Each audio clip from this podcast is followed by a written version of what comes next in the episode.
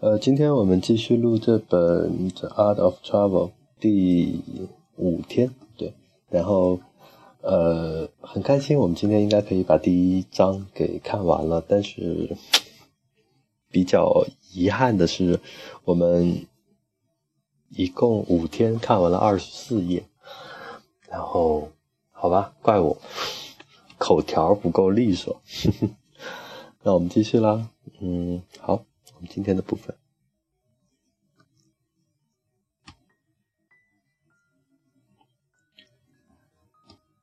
在我们动身离开的前几天，我和 M 打算在岛上四处走走。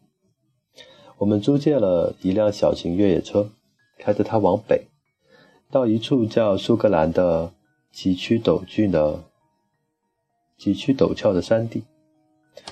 那是17世纪奥利弗·克伦威尔流放英国天主教徒的地方，在巴巴多斯岛的最北端，我们参观了动物花洞。那是海浪冲击石崖，在崖表留下了许多许许多多的洞穴，洞穴里住满了巨大的海葵，在坑坑洼洼的石崖上铺漫开来。当它们伸出触角时，看上去像黄绿色的花簇。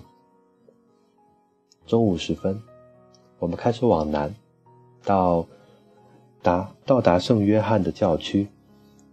在那里的一个林木葱茏的小山上，我们找到了一家一个餐馆。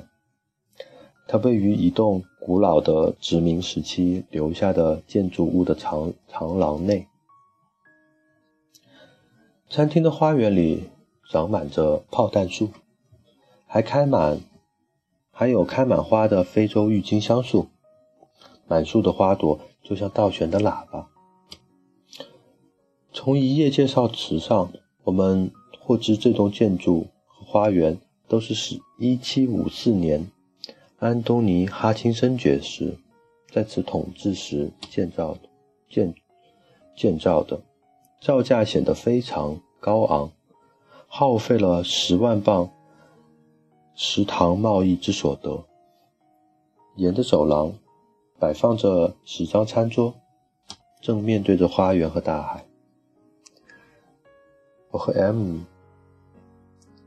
在长廊的尽头找了一张桌子坐下，桌旁是开着叶子花的灌木丛。M 点了一大份甜辣酱虾，我要了红酒海鱼片，里面放着洋葱和香草。我们谈论着殖民制度，还有在这里防晒霜，即便是最好的防晒霜的不可思议的低效用。至于甜点，我们要了两个焦糖布丁。甜点上来了。M 的那份比较大，但看上去像是曾经掉在厨房地板上，然后再捡起来那样不成形状。我的一份则较小，但精致成型。餐馆服务员一走开，M 便起身把他的盘子和我的盘子兑换了一下。别偷走我的甜点，我有些生气地说。嗯。我还以为你想要大的一份，他回答道，一点也不给我情面。你是想拿好的那份？不，我并不是你想的那样，我只是想对你好而已。别这样多疑好吗？得了，对我好，把我的那份给我就行了。就这一会儿，我和 M 都感到了难堪。因为那份孩子气的口角背后，我们都感觉到了彼此不和、相互不信任的恐惧。M 极不友善地退回了我的甜点，只尝了两勺他的甜点，然后将盘子推到桌子的一边。我们再也没有言语。付完账，我们便开车回酒店。车子引擎的声音掩盖了我们之间的。强烈愤，强烈怨愤。我们不在时，酒店服务员整理了房间，床上换了干净的床单，矮柜上还摆放了花束，浴室里也放着新的大浴巾。我从浴室的毛巾架上掀起了一条浴巾，走出房间，坐在阳台上，狠狠地带上落地窗门。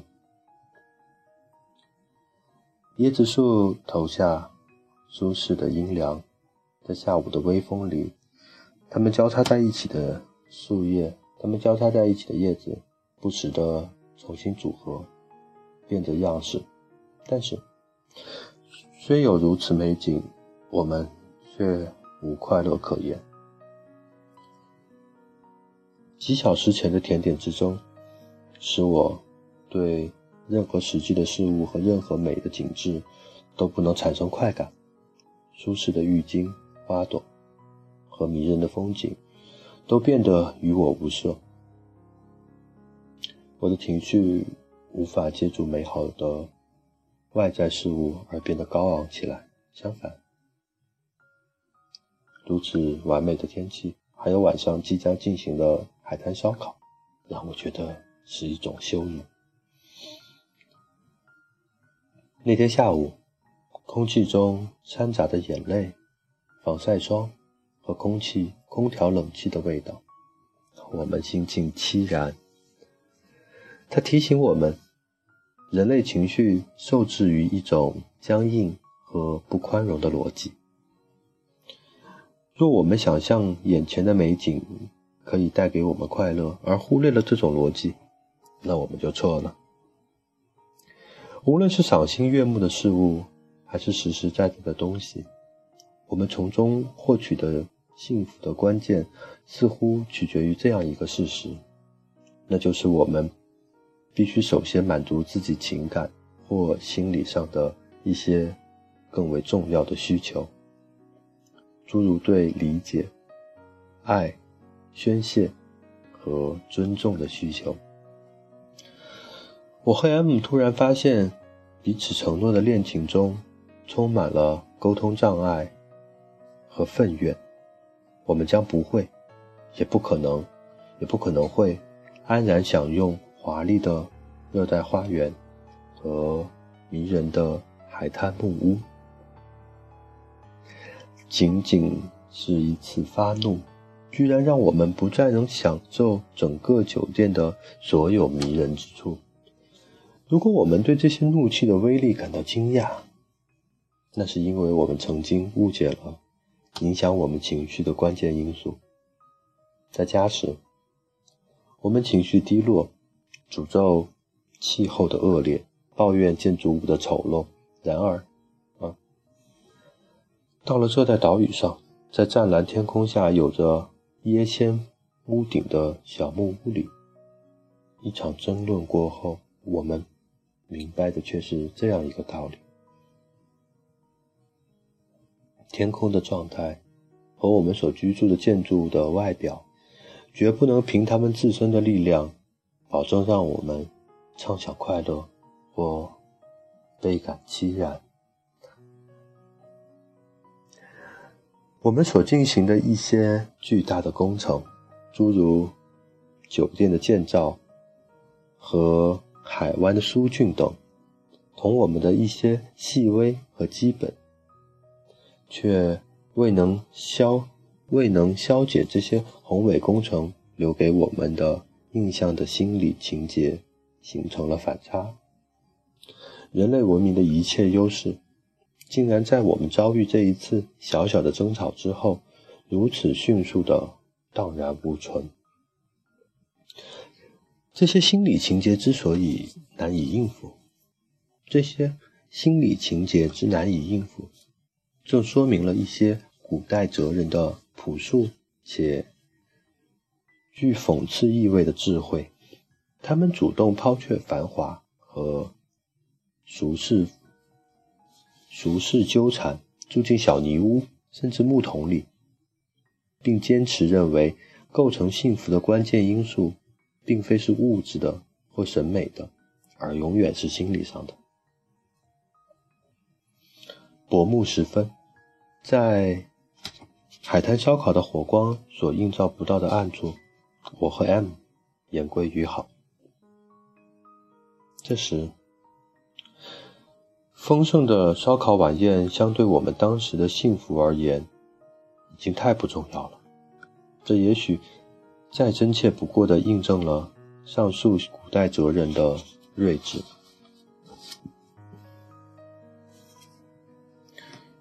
除了荷兰之行和未成行的英国之旅，德埃桑迪斯再也没有打算过到国外旅行。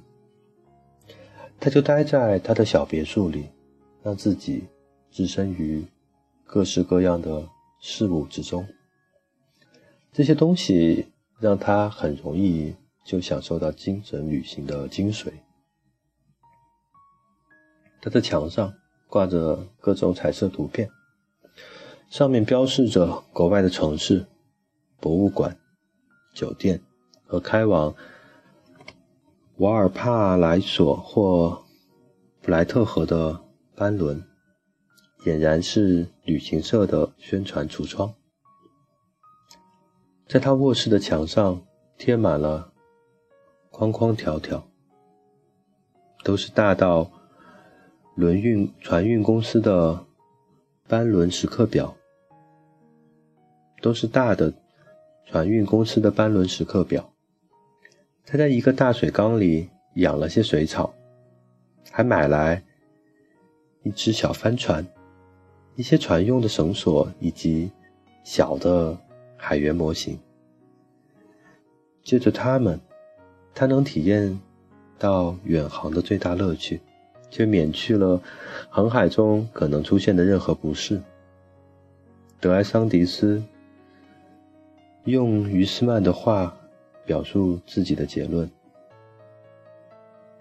想象能使我们平凡的现实生活变得远比其本身丰富多彩。在任何时刻，实际的经历往往是我们所想见到的。